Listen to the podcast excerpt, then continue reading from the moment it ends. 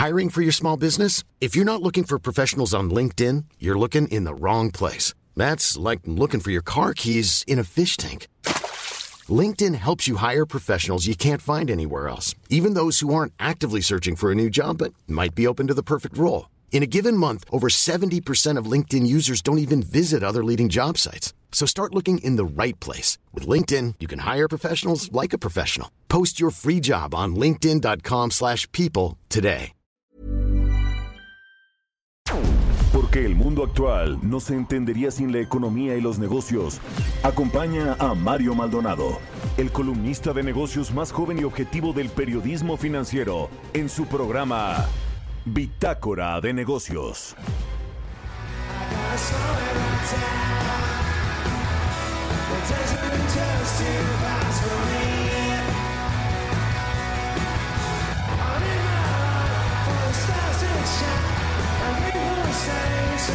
¿Qué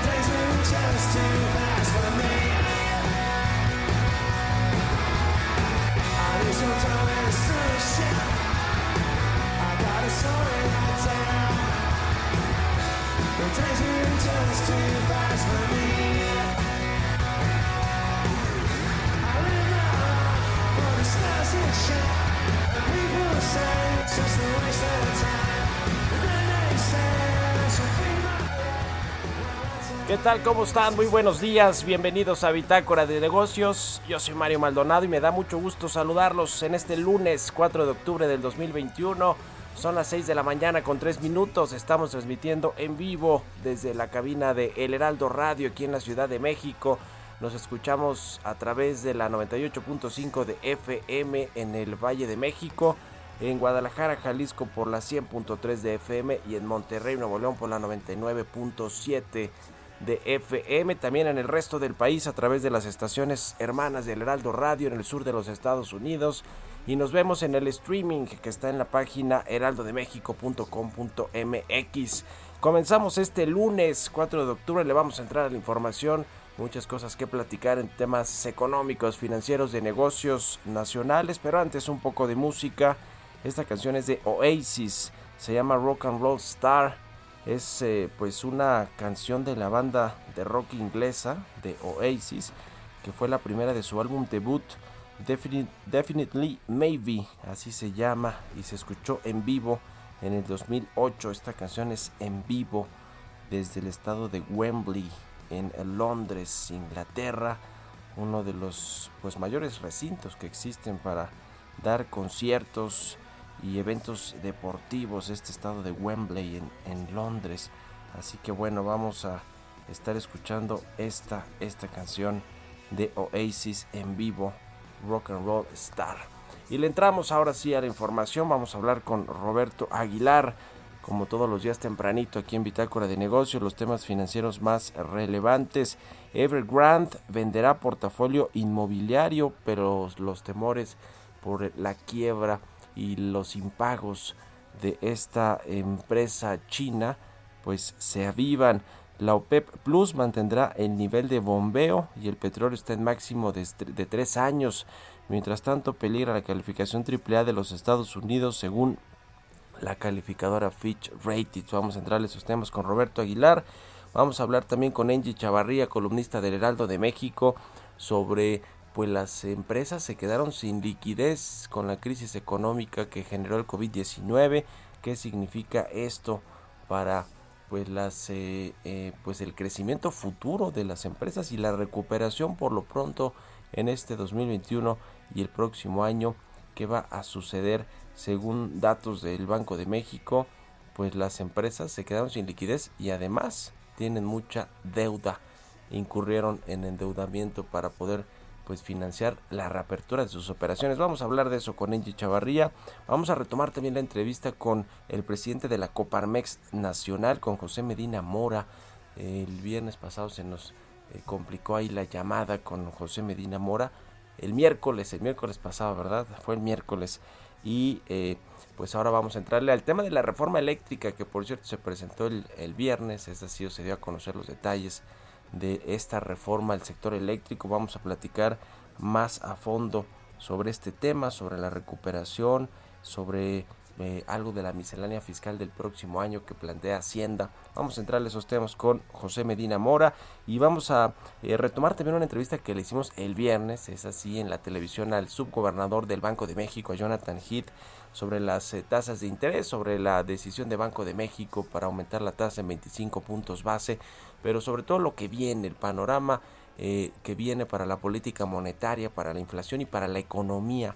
Interesante la charla que tuvimos el viernes con Jonathan Heath y vamos a hablar también con José Miguel Domínguez Camacho, director de Educación Financiera de la Asociación de Bancos de México, eh, sobre esta Semana Nacional de Educación Financiera 2021, que bueno, pues es importante eh, que haya educación financiera en México, sobre todo cuando vienen estas crisis económicas, pues es importante tener tu ahorro y también, pues, eh, ¿por qué no? Inversiones en eh, distintos pues, vehículos y herramientas que ya hay disponibles en el mercado mexicano. Vamos a entrar a todos estos temas hoy aquí en Bitácora de Negocios, los Panama Papers, los nuevos Panama Papers que ahora se llama Pandora Papers, que también se revelaron ayer en, los medios internacionales. Vamos a entrar a estos temas, quédense aquí con nosotros en Bitácora de Negocios. Es lunes, inicio de semana y arrancamos pues con la mejor actitud. No nos queda de otra. No, no, no. Vámonos con el resumen de las noticias más importantes para comenzar este día. Lo tiene Jesús Espinosa.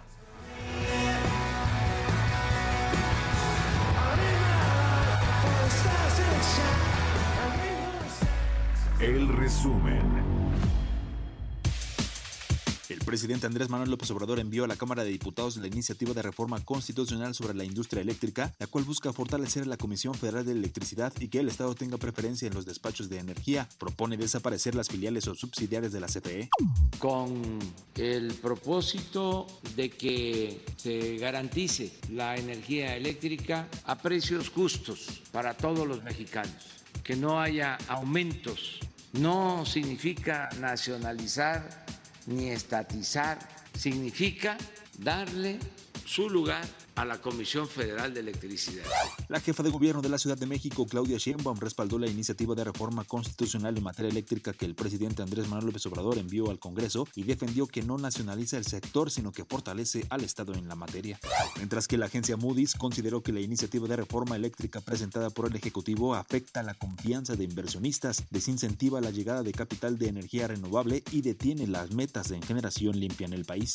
Por su parte, el Instituto Mexicano para la Competitividad advirtió que aprobar la reforma eléctrica representaría un retroceso histórico para la construcción de un México más competitivo. En la encuesta de septiembre, el grupo de analistas consultados por el Banco de México espera un crecimiento de la economía mexicana de 6.20%, pero con una inflación de 6.28%.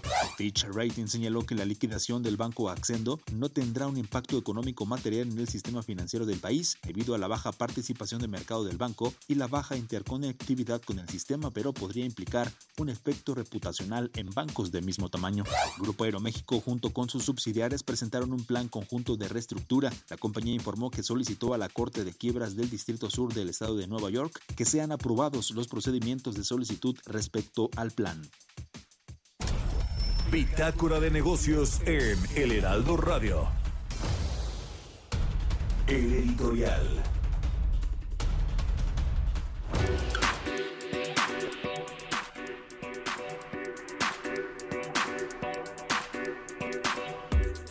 Pues como lo prometió el presidente Andrés Manuel López Obrador, envió antes de que terminara septiembre, el último día prácticamente, su iniciativa de reforma eléctrica que en pocas palabras pues busca devolverle el monopolio de la electricidad a la Comisión Federal de, Electricidad, que no es que no lo tuviera, pero eh, devolverle el monopolio significa desplazar, marginar a los jugadores privados, a pesar de que tienen contratos firmados de eh, autoabastecimiento, por ejemplo, las grandes cadenas comerciales, los autoservicios, las propias empresas, las industrias que generan su propia electricidad y de hecho el, el sobrante, el excedente lo vendían, no lo podían vender a los privados. Bueno, nada de esto va a poder ser posible con la reforma eléctrica que propone el presidente López Obrador y, bueno, pues muchas otras cosas que, plantea ahí eh, desaparecer a los organismos reguladores del sector, que la CFE tenga prioridad en el despacho de energía porque va a controlar pues el SENACE y los reguladores como la Comisión Reguladora de Energía, en fin,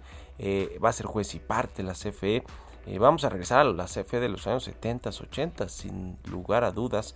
Pero pues en medio de esto están los contratos de las empresas privadas, muchas de capital extranjero, muchas de capital estadounidense y pues eh, eh, seguramente vendrán ahí arbitrajes internacionales, estos paneles de soluciones de controversias eh, etcétera por por esta reforma si es que la pasan. Ahí el problema y lo importante es saber si la van a pasar o no los diputados y senadores.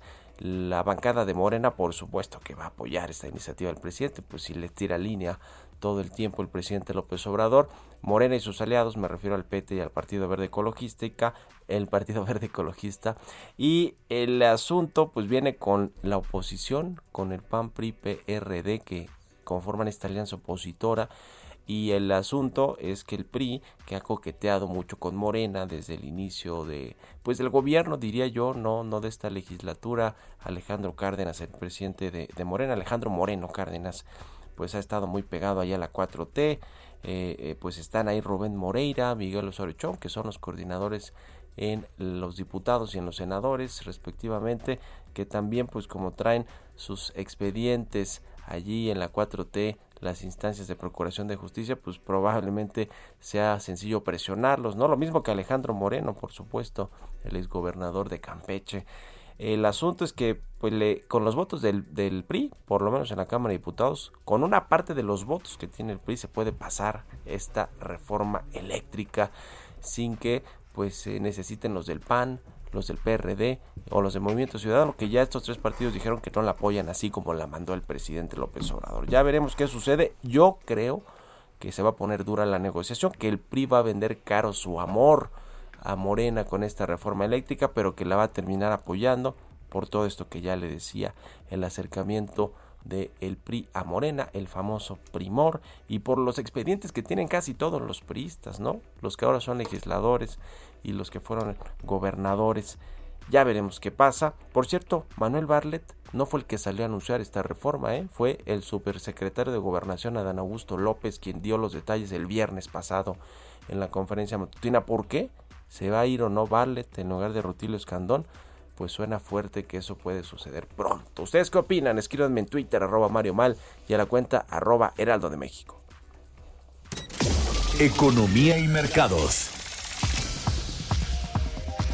Roberto Aguilar ya está aquí en la cabina de El Heraldo Radio. ¿Cómo está Robert? Buenos días. ¿Qué tal Mario? Me da mucho gusto saludarte a ti y a todos nuestros amigos. Pues mucha información al iniciar la semana se informó o trascendió a, través de diversos medios incluso el estatal en China, que justamente China Evergrande venderá la mitad de su unidad de gestión inmobiliaria a otra empresa china que se llama Hobson Development por más de 5 mil millones de dólares, según medios de comunicación chinos, después de que tanto Evergrande como Hobson solicitaran la suspensión de la cotización por el anuncio de una transacción relevante. Evergrande se enfrenta a lo que podría ser una de las mayores reestructuraciones de la historia del país en términos de deuda, ya que las normas más estrictas justamente sobre los pasivos le están complicando refinanciar 305 mil millones de dólares en pasivos. Sin embargo, fíjate que esta eventual transacción pareció reavivar las preocupaciones más amplias sobre el riesgo de contagio o de un golpe al sector inmobiliario chino y a la economía en general si Evergrande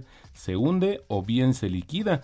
La interpretación es que, bueno, pues está casi prácticamente rematando algunos activos para recaudar recursos, pero pues no le alcanzan para eh, aminorar de manera importante sus abultados pasivos y por eso las bolsas asiáticas caían ya que la preocupación por el sector inmobiliario chino y las dudas sobre la inflación contrarrestaron los datos optimistas de Estados Unidos y las noticias de un tratamiento antiviral oral que podría reducir a la mitad las posibilidades de morir o ser hospitalizado para las personas con mayor riesgo de contraer el coronavirus. El viernes, fíjate que una serie de datos económicos estadounidenses publicados justamente mostraron un aumento del gasto de los consumidores y se aceleró la actividad de las fábricas, aunque la elevada inflación seguía haciendo temer que los bancos centrales tengan que subir las tasas de interés antes de lo previsto. A las 8 de la mañana hora de México comienza la reunión entre la OPEP y sus aliados, probablemente y ahí trascendió que probablemente van a mantener el acuerdo actual de añadir 400 mil barriles por día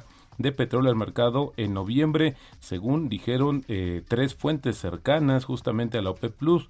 Eh, de acuerdo con una nota de Reuters, a pesar de la presión de los consumidores para enfriar pues este mercado que sigue creciendo porque eh, los precios se encuentran en sus niveles cercanos o altos de los últimos tres años. Los ministros de la Organización de Países Exportadores de Petróleo Rusia y sus aliados, conocidos como la OPEP Plus, se van a reunir, como te decía, en una videoconferencia a las 8 eh, de la mañana hora de México. Antes se reunirá una comisión de ministros de la OPEP Plus que supervisa la evolución del mercado. Y bueno, pues eh, como te decía, el precio del crudo Brent superó los 80 dólares el mes pasado y eh, estaba cotizando en estos momentos cerca de los máximos en torno a los 79 dólares por barril. Eh, y luego Fitch Ratings dijo que la calificación crediticia soberana AAA de Estados Unidos podría verse presionada si los legisladores federales no logran abordar el límite de deuda oportunamente y que la política de jugar con fuego y la reducción de la flexibilidad financiera podría elevar el riesgo de un default. La suspensión de dos años al límite de endeudamiento expiró en julio y demócratas y republicanos en el Congreso siguen enfrentados. Interesante lo que comenta. Y mira, un dato también que se dio a conocer hoy, Mario, es que Nueva Zelanda abandonó su estrategia de eliminación del coronavirus, relajando algunas restricciones de confinamiento en su mayor ciudad, que es Auckland, y en su lugar tratará de convivir con el virus mientras controla su propagación, y esto es lo que va a suceder seguramente en todo el mundo. El dato de los contagios ya supera los 235 millones, los decesos también 5 millones. Por su parte, las dosis aplicadas en el mundo sumaron 6.340 millones, es decir, 41.3% de la población mundial, y faltarían seis meses para alcanzar el 75%, aunque la velocidad sigue siendo baja con apenas 31 millones de dosis diarias. Y luego también importante, Mario, fíjate que Israel redobló su impulso a partir de ayer para que los ciudadanos vacunados reciban una dosis de refuerzo al decidir que solo aquellos que obtuvieran la tercera inyección de la vacuna contra el coronavirus podrán acceder a un llamado pasaporte verde. Este le da chance de entrar, oportunidad de entrar a restaurantes, gimnasios y muchos otros lugares. Interesante, fíjate que el 37% de la población de Israel, cerca de 10 millones de personas, ya recibieron la tercera dosis. Y el tipo de cambio cotizando en 20.54, una depreciación anual de 3.4% y la frase del día de hoy, la gente que tiene éxito en bolsa también acepta pérdidas periódicamente, algún revés y acontecimientos inesperados. Y esto lo dijo en su momento Peter Lynch. Pues ahí está mi querido Roberto. Y a ver, una pregunta rapidísima para 30 segundos.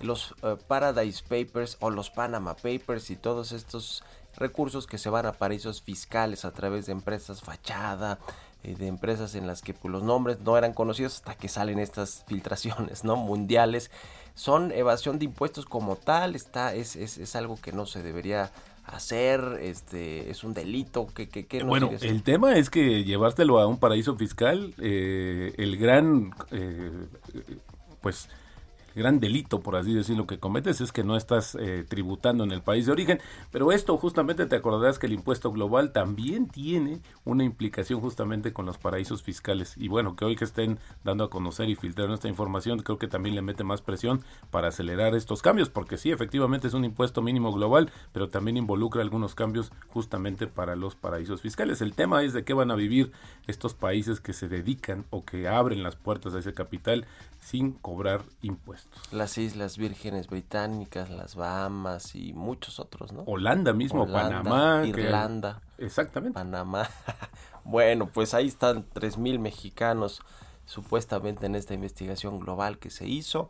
Están desde pesos pesados, pesadísimos, como Germán Larrea, como María Asunción Aramburu Zavala y algunos otros, y por supuesto, pues exfuncionarios o funcionarios del gobierno actual, los panistas, los priistas, por supuesto que ya salieron desde los Panama Papers en muchos otros de estos papeles de, eh, pues de eh, secretos en teoría, ¿no? Porque es un, hay mucha secrecía en ese asunto que era pues lo que buscaban todos estos personajes y con estas filtraciones eh, pues quedaron al descubierto. De hecho es una condición, Mario, que tú llevas el recurso y el gobierno no puede decir o no puede revelar los secretos de quién está depositando dinero en su país. Gracias, Robert. Al contrario, muy buenos días. Roberto Aguilar, síganlo en Twitter, Roberto AH y al ratito en la televisión en las noticias de la mañana, 6 con 21.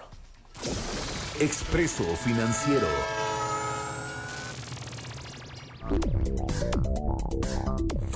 Vamos a platicar con Angie Chavarría, columnista del Heraldo de México, colaboradora aquí en Bitácora de Negocios. ¿Cómo estás, Angie? Muy buenos días. Hola Mario, ¿cómo están? Muy buenos días y arranque de semana. Eh, pues bueno, hoy vamos a platicar en Expreso Financiero.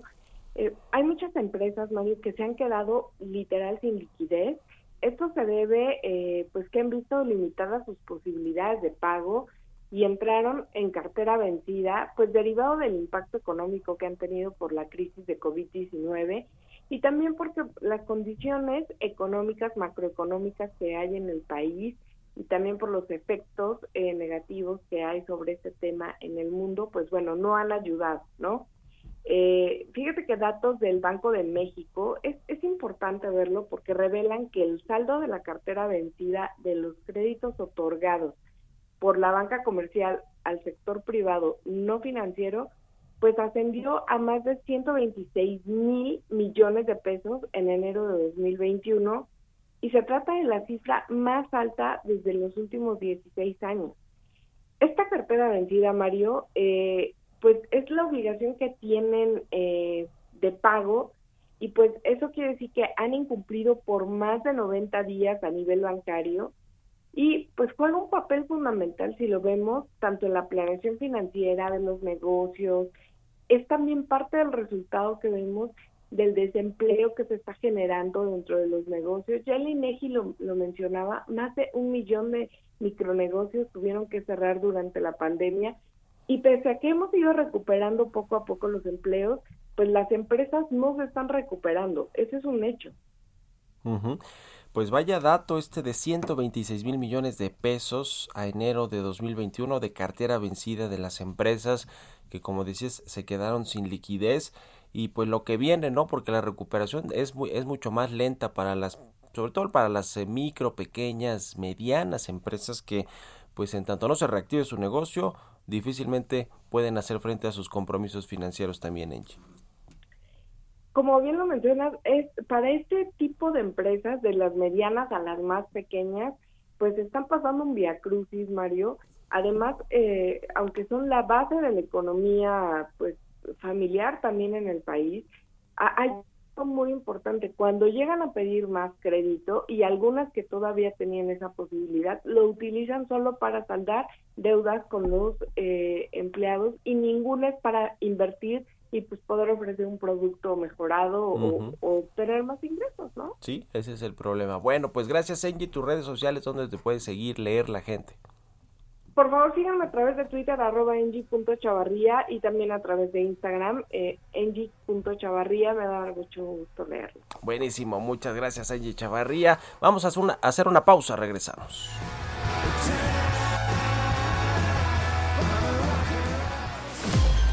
Continuamos en un momento con la información más relevante del mundo financiero en Bitácora de Negocios con Mario Maldonado. Regresamos. Heraldo Radio. La HCL se comparte, se ve y ahora también se escucha. Estamos de vuelta en Bitácora de Negocios con Mario Maldonado. Entrevista.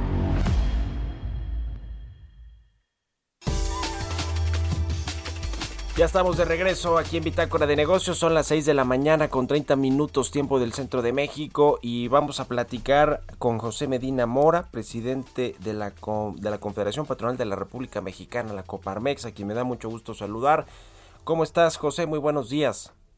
Mario, muy buenos días, qué gusto saludarte. Gracias por, por tomar la entrevista, se nos había quedado ahí un poquito en el tintero la semana pasada, pero pues qué mejor ahora para entrarle al tema de la reforma eléctrica que envió el presidente López Obrador el viernes pasado, que por lo menos ya conocer los detalles de lo que contiene esta reforma eléctrica que ya había anunciado desde hace tiempo, casi casi que desde el inicio del sexenio quería hacerle ajustes ahí al sector eléctrico, después de que no pudo hacerlos por el cambio de las leyes, eh, eh, va a, reformar la constitución, o por lo menos eso es lo que propone. ¿Qué, qué les parece de primer vistazo lo que envió ayer el, el viernes el presidente López Obrador al Congreso?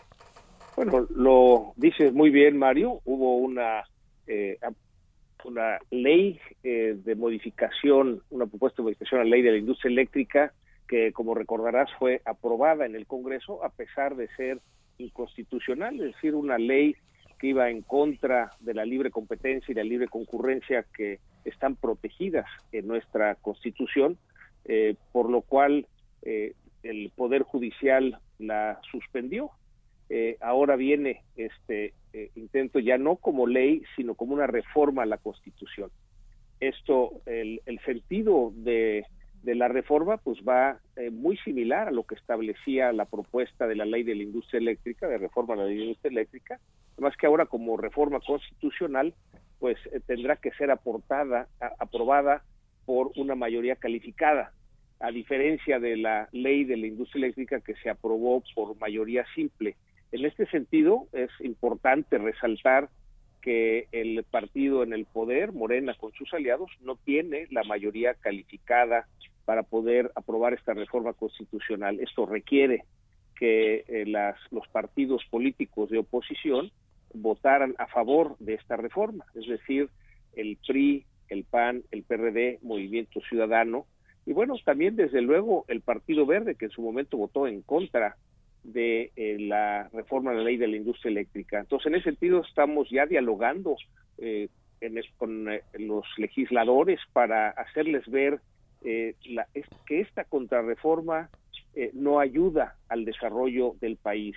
Lo que vemos, Mario, es que hay daños al Estado de Derecho, al medio ambiente, a las finanzas públicas y a la competitividad del país. Pero en cuanto al, al eh, Estado de Derecho, eh, lo que está proponiendo esta reforma constitucional es que pues esta, las plantas más modernas que existen en el país, eh, limpias y eficientes, que han sido inversiones del sector privado, dejen de operar. Esto viola tratados internacionales de los que México forma parte, eh, también va en contra de lo que ya estableció el Poder Judicial en México y significaría aplicar retroactivamente la ley. Esto eh, pues restaría credibilidad hacia el país que en estos momentos en que lo que se requiere es inversión, para la recuperación del país no nos parece que sea un movimiento en la dirección adecuada. Por otro lado, daños al medio ambiente, puesto que las plantas de la Comisión Federal de Electricidad funcionan con diésel, con carbón, con combustóleo, que son energías sucias. Como país nos comprometimos en el Tratado de París que para el 2024 el 35% de nuestra energía fuera energía limpia. Y sabemos que esto no sucede de un día para otro pero esta contrarreforma, esta propuesta de contrarreforma va en el sentido contrario, es decir, las plantas que ya existen de generación de energías limpias, energía eólica, energía solar, pues dejen de operar. Esto automáticamente eh, sería una expropiación de estas inversiones privadas que, insistimos, la eh, señal hacia el exterior es muy mala porque las inversiones que vienen hacia el país pues estarán detenidas eh, porque hay esta incertidumbre de si no el día de mañana eh, habría un cambio como el que se está proponiendo en esta contrarreforma eh, en materia de energía eléctrica. En las finanzas públicas nos preocupa porque el objetivo de esta eh, propuesta de reforma constitucional es fortalecer a la CFE. Mario, estamos de acuerdo que se requiere fortalecer la CFE, simplemente recordemos que la CFE todavía en la administración pasada, pues era una empresa productiva del Estado eh, que eh, tenía números negros, era rentable. Ya el año pasado la Comisión Federal de Electricidad perdió 79 mil millones de pesos, sigue en números rojos. la manera de fortalecer la CFE no es quitarle la competencia, eso se ha demostrado a lo largo de la historia, que de hecho es todo lo contrario. Cuando hay mayor competencia, pues las empresas, las organizaciones tienen que ser más eficientes y esto en lugar de añadirle eficiencia a la operación de la CFE, se la resta al quitarle esta competencia. Y por otro lado, eh, finalmente el daño a la competitividad del país. Si queremos que el país crezca a partir del 2022 a, niveles del 4%, se requiere generar mucho más energía de la que hoy puede generar la Comisión Federal de Electricidad. En este sentido, eh, se requiere el complemento del sector privado en la inversión del país. Aquí se habla de que sí habrá eh, participación de la iniciativa privada, sin embargo no está claro. Hay cuatro áreas que maneja eh, la Comisión Federal de Electricidad, que es la generación, la transportación, la distribución y la comercialización. En la segunda y tercera hay monopolio de la CFE, es decir, transmisión y distribución. Son críticas para el desarrollo del país, Mario, y en ese sentido es eh, no, se trata de quitar ese monopolio. En donde hay participación de la iniciativa privada es tanto en la generación, sobre todo en generación de energías limpias, y en la comercialización. Eh, mucho en la parte de autoabasto. Esta es una tendencia mundial que las empresas en todo el mundo están autogenerando su energía.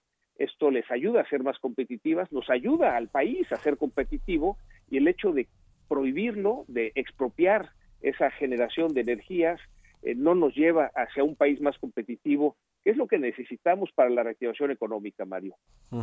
Este tema del autoabastecimiento creo que es algo de lo que les preocupa sobre todo a las empresas comerciales, industriales que pues generan su propia energía y algunas eh, incluso sus excedentes lo pueden vender o comercializar, ¿no? Que eso pues está eh, por lo menos hasta ahora que no se ha aprobado una contrarreforma, está completamente permitido. ¿Qué va a suceder con estas empresas que pues me imagino que ahora si pasa la reforma como la vio el presidente, tendrán que comprarle a la Comisión Federal de Electricidad la, la, pues la energía, José. Pues sí, lo que plantea esta contrarreforma es que se tiene que comprar toda la energía a la Comisión Federal de Electricidad, no importa que sea más cara, no importa que sea eh, energía que contamina y no importa que ya se hayan hecho inversiones. Y esto no nada más para las empresas, hay muchos ciudadanos que han invertido en generación de energía solar para su autoabastecimiento en su casa y que pues esta contrarreforma eh, prohíbe esto. Eh, son ciudadanos que pues han invertido para poder tener la energía a un costo menor. Eh, eso es muy preocupante porque esto va a afectar la economía de las familias al tener que pagar un costo mayor por la electricidad. Desde luego afecta también a, a, la, a las finanzas de las empresas en donde el nivel de costos que, al que se adquiere la energía, una buena parte por autoabastecimiento, eh, pues les implicaría mayores costos, con lo cual eh, les resta competitividad y veremos algunas inversiones que salgan del país y ya no seremos atractivos para mayores inversiones. Es muy claro y nos lo han dicho los inversionistas extranjeros, Mario, que México es el mejor país para invertir en América Latina pero sí nos eh, eh, advierten que lo que no ayuda es que haya cambios a mitad de camino, eh, así como tampoco el que no haya certidumbre jurídica para la inversión. Esta contrarreforma va precisamente en sentido contrario de atraer inversión, tanto nacional como extranjera, que es lo que requerimos para la reactivación del país. Por eso es tan importante en el proceso legislativo el que los legisladores realmente discutan lo que requiere el país por eso eh, ponemos sobre la mesa que esta contrarreforma no ayuda. Eh, sí es importante fortalecer la Comisión Federal de Electricidad y lo que debiera hacer la Comisión Federal de Electricidad es invertir en energía limpia en lugar de mantener unas plantas obsoletas que además al, al usar carbón, diésel y combustóleo contaminan, lo cual pues estamos dejando un medio ambiente eh, que no es eh, limpio para las siguientes generaciones. Por eso es tan importante en este tramo legislativo que los eh, legisladores sean conscientes de estos daños al país para que esta reforma, contrarreforma, no sea aprobada como fue presentada. Esperemos que haya una responsabilidad, un acto responsable de los legisladores y por eso hacemos un llamado al PAN, al PRI, al PRD, a Movimiento Ciudadano y al Partido Verde que no permitan que esta contrarreforma sea aprobada en los términos en que fue presentada. Sí, ¿qué creen que va a pasar precisamente en el Congreso? Porque a ver, ahí está claramente con los votos del PRI, con parte de los votos del PRI, el gobierno y Morena y sus partidos aliados, el, el PT y el Verde, pues pueden pasar esta, esta reforma. ¿Qué creen que va a suceder, José? Porque pues hemos visto al PRI muy cerca del, de Morena en, en, otros sentidos, en, incluso en las propias leyes ahí que se han aprobado en el Congreso ya con la nueva legislatura en la Cámara de Diputados. ¿Qué, qué consideran, qué creen que puede suceder con este tema? Bueno, es, es importante que desde la ciudadanía eh, le hagamos ver al PRI esta responsabilidad que tiene, digamos que la, los votos que recibió el PRI así como los partidos de oposición el 6 de junio, es un mandato de la ciudadanía muy claro a que el partido en el poder, Morena, junto con sus aliados, no tuvieran mayoría calificada para que no pudieran eh, cambiar la constitución eh, sin tener esta aprobación de los partidos de oposición. Eh, por eso es importante que el PRI pues vea que es un momento histórico para su partido, que si no responde al mandato de la ciudadanía, pues esto tendrá repercusiones para el país y desde luego también para el PRI, que ya en esta elección del 6 de junio eh, perdió los, eh, eh, las gobernaturas en los estados en donde estaba y que si la ciudadanía le otorgó estos diputados, es importante que en la discusión pues tome esta responsabilidad histórica para el PRI. Por otro lado, también tenemos eh, la confianza de que el Partido Verde fue muy claro en la argumentación de su voto en contra de la, eh, ley de la industria eléctrica y que, digo, a pesar de eso, como solo se requería mayoría simple, fue aprobada, pero también esperamos que el Partido Verde eh, sea consciente de que sus principios de tener energía limpia, de tener un medio ambiente en donde no estemos contaminando, sino vayamos hacia las energías limpias como va todo el mundo, pues también vote en contra de esta parte de la reforma eh, constitucional, de la contrarreforma, para lograr que pues lo que finalmente se apruebe sea en beneficio eh, de México. Todos los mexicanos queremos tener acceso a luz y que esta luz sea una luz eh, a precios accesibles. el camino no es el obligarnos a comprar energía más cara. es por eso que pues en el diálogo que tendremos con los legisladores seremos muy enfáticos en la responsabilidad que tienen con el futuro del país. Es que ese es el tema, el consumidor final, llámese eh, los hogares, ¿no? Los consumidores eh, de las casas, pues, y los industriales, ¿no? Las empresas que probablemente con esta contrarreforma, si se aprueba casi como la mandó el presidente, pues no vean beneficios ni en el corto y mucho menos en el mediano largo plazo. En fin, es un tema que va a pues a comenzar a analizarse allí en el Congreso, van a comenzar las negociaciones, eh, va a escuchar yo me imagino en, la Cámara de Diputados y en la de Senadores a las empresas, a la sociedad civil, a los eh, expertos. Eh, y, y, ojalá que los tomen en cuenta. En fin, muchas gracias José Medina Mora, presidente de la Coparmex, por haber tomado la entrevista aquí en Bitácora de Negocios y muy buenos días. Muy buenos días, Mario. Hasta luego. Pues importantísimo y, muy buen análisis y comentarios que, nos da el presidente de la Coparmex Nacional sobre las implicaciones de esta reforma eléctrica si se aprueba, así como la mandó el presidente López Obrador. Son las 6 con 44 minutos. Vamos a otra cosa. Vamos a presentarle de una vez la entrevista con Jonathan Heath, el subgobernador de Banco de México que habló precisamente sobre la tasa de interés, la política monetaria y lo que viene en términos de inflación y en términos económicos en general para México. Vamos a escucharla. Mario Maldonado en Bitácora de Negocios. Gracias por tomar la, llamada. Casi decisión unánime, solo uno de los integrantes de la Junta de Gobierno votó en contra de aumentar la tasa de interés. ¿Qué están viendo en el Banco de México sobre las presiones de la inflación, eh, subgobernador? Pues desde ya hace tiempo, creo que ya casi unos tres años o más, pues hemos tenido toda una serie de, choques este, por el lado de la oferta, por el lado de la demanda, que, han provocado aumentos de precios. Esto este, se había contrapuesto con otros precios que no habían subido tanto y por lo tanto la inflación en general pues no era realmente un problema hasta más o menos como por marzo, marzo, abril de este año, donde ya empieza a haber aumentos más generalizados. Eh, y estos choques pues han sido choques continuos, disrupciones en las cadenas de producción, mucha inflación importada, porque pues eso está pasando prácticamente a nivel global, a nivel mundial, pero también este aquí en el país este pues siguen aumentando los precios en una, en una velocidad cada vez mayor. Quizás la parte que más preocupa son las mercancías y en especial las mercancías alimenticias que están aumentando ya ya ritmos este que ya están este cerca ya de 7% y pues simplemente pues eso no lo podemos tolerar. Esto está afectando el poder adquisitivo de la población, especialmente los más afectados son los que menos recursos tienen, cada vez tienen que destinar más dinero para tratar de comer y pues es un problema grave que tenemos que, atacar, que tenemos que tratar de, enfrentar en una forma decidida. Este eh, eh, indicador de que la inflación alta podría eh, ser transitoria, ¿ustedes de los que comparte que es transitoria y que va a moderarse en el próximo en, los próximos meses o no? Eso es un debate este continuo. Este yo creo que en una buena parte muchos de estos choques son este transitorios, son temporales. Sin embargo, hay que tratar de asegurar de que sean temporales y de que no se contamina todo el resto del proceso de formación de precios.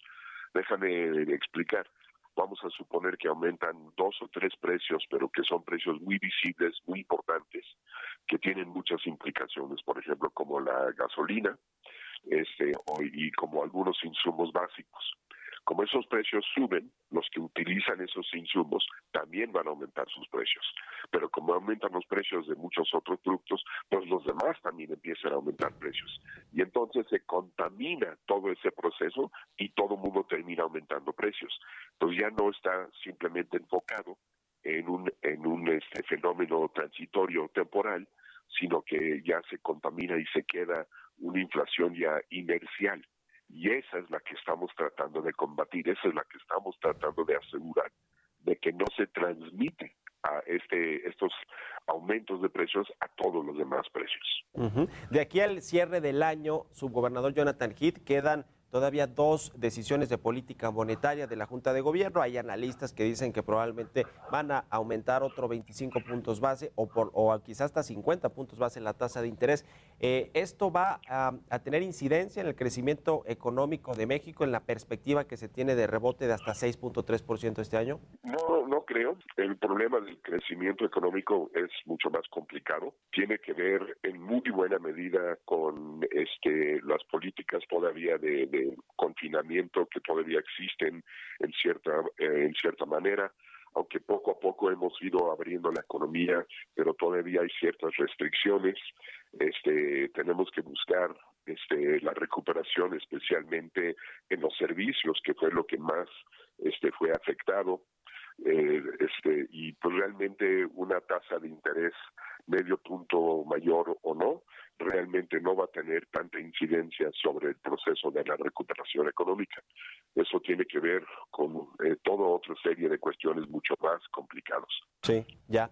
Y finalmente, subgobernador de Banco de México, quiero pues pedirle un comentario general para, digamos, la gente, eh, este, digamos, común y corriente como, como nosotros, eh, de, un gobernador, de, de subgobernador de Banco de México sobre el tema de la inflación, ¿debería preocuparse o no? ¿Qué recomendaciones en general podría hacer eh, el, subgobernador de Banco de México a la gente con respecto a los precios que hay de productos y servicios? Pues este, hay que cuidar nuestros pesos y este, hay que cuidar nuestro, este, nuestros ingresos y hay que eh, fijarnos muy bien en los precios. Por ejemplo, este, muchas veces en mi camino de trabajo paso por cuatro diferentes gasolinerías y veo cuatro diferentes precios eh, y precios bastante diferentes. Entonces, lo que tiene que ser el ciudadano de, de, de ahora sí, de común, es cuidar sus pesos y siempre asegurar de que esté comprando en el mejor lugar y, asegurando de que no, no vaya a comprar cosas caras. Este, siempre hay que estar muy consciente de este proceso.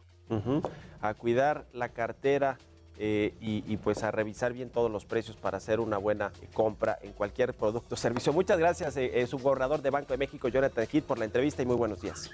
Muy buenos días, hasta luego. Hasta luego.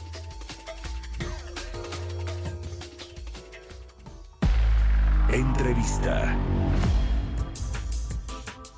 Y bueno, ya platicábamos sobre esta Semana Nacional de la Educación Financiera 2021 que comienza hoy, este lunes 4 de eh, este lunes 4 de octubre, del 4 al 15 de octubre es esta Semana Nacional de Educación Financiera. Se va a realizar de manera virtual y para que nos eh, platique más detalles me da mucho gusto saludar a José Miguel Domínguez, él es director de Educación Financiera y Relaciones Institucionales de la Asociación de Bancos de México. José, ¿cómo estás? Muy buenos días. Mario, mucho gusto en saludarte. Buen día a ti y a tu auditorio. Platícanos, por favor, de esta Semana Nacional de Educación Financiera cómo se puede acceder, eh, qué va a haber en esta, en estos foros, etcétera, por favor. Sí, Mario, pues mira, es la decimocuarta ocasión que organizamos la Semana Nacional de Educación Financiera, la Asociación de Bancos, colaborando con la Conducef y pues más de un centenar de instituciones públicas, privadas, universidades, de tal manera que eh, durante los días de, hoy hasta el día 15 de octubre eh, la gente podrá disfrutar del contenido más amplio, más detallado, más completo, más actualizado de educación financiera que ofrecen los distintos intermediarios financieros, las autoridades, la Comisión Nacional Banco de México, el IPAF, desde luego, eh, de manera particular. Y la gente va a poder encontrar contenidos muy bien presentados,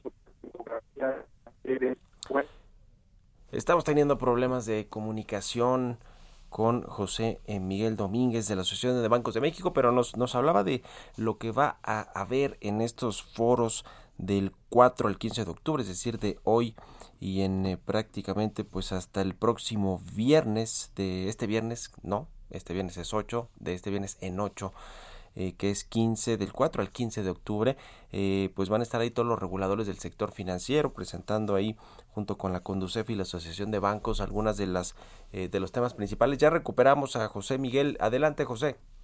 Sí, Mario, entonces te decía, va a poder la gente encontrar información, educación financiera, sobre todas las etapas de la vida del ciclo financiero de las personas. asociado a la vida de una persona, de un ser humano, hay etapas en su quehacer en relación con su dinero y eso es lo que se llama la, el ciclo de vida financiero. Entonces ahí la gente va a poder encontrar información que va desde el ahorro para niños, el ahorro para jóvenes, em, empezar la inversión, esto es algo un tema bien interesante, este temas de crédito, sabiendo utilizar el crédito a favor de uno, pues es una herramienta muy poderosa, crédito automotriz, crédito hipotecario, eh, afores, el ahorro para el retiro, los seguros, temas de seguros que son tan importantes, el seguro también para el retiro, el seguro de, los bienes de nuestras propiedades, seguros de vida, de tal manera que eh, la gente va a poder encontrar en un solo lugar, que es la sede central de la Semana Nacional de Educación Financiera Virtual, como bien anotabas tú, Mario, toda esta información, todos los intermediarios, de todas las autoridades reguladoras, de tal manera que es un espacio privilegiado en donde la gente puede encontrar muchísima información.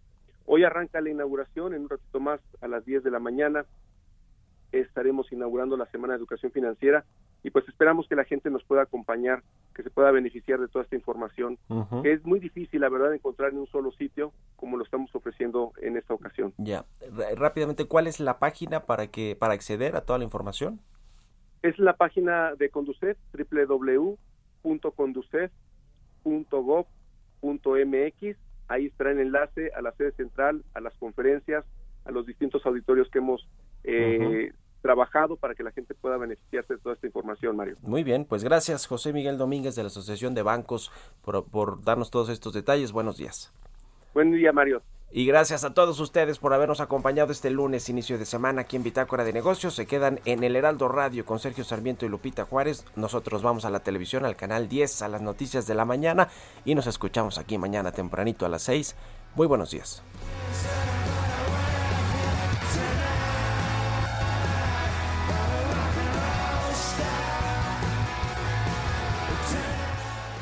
Esto fue Bitácora de Negocios con Mario Maldonado, donde la H suena y ahora también se escucha una estación de Heraldo Media Group.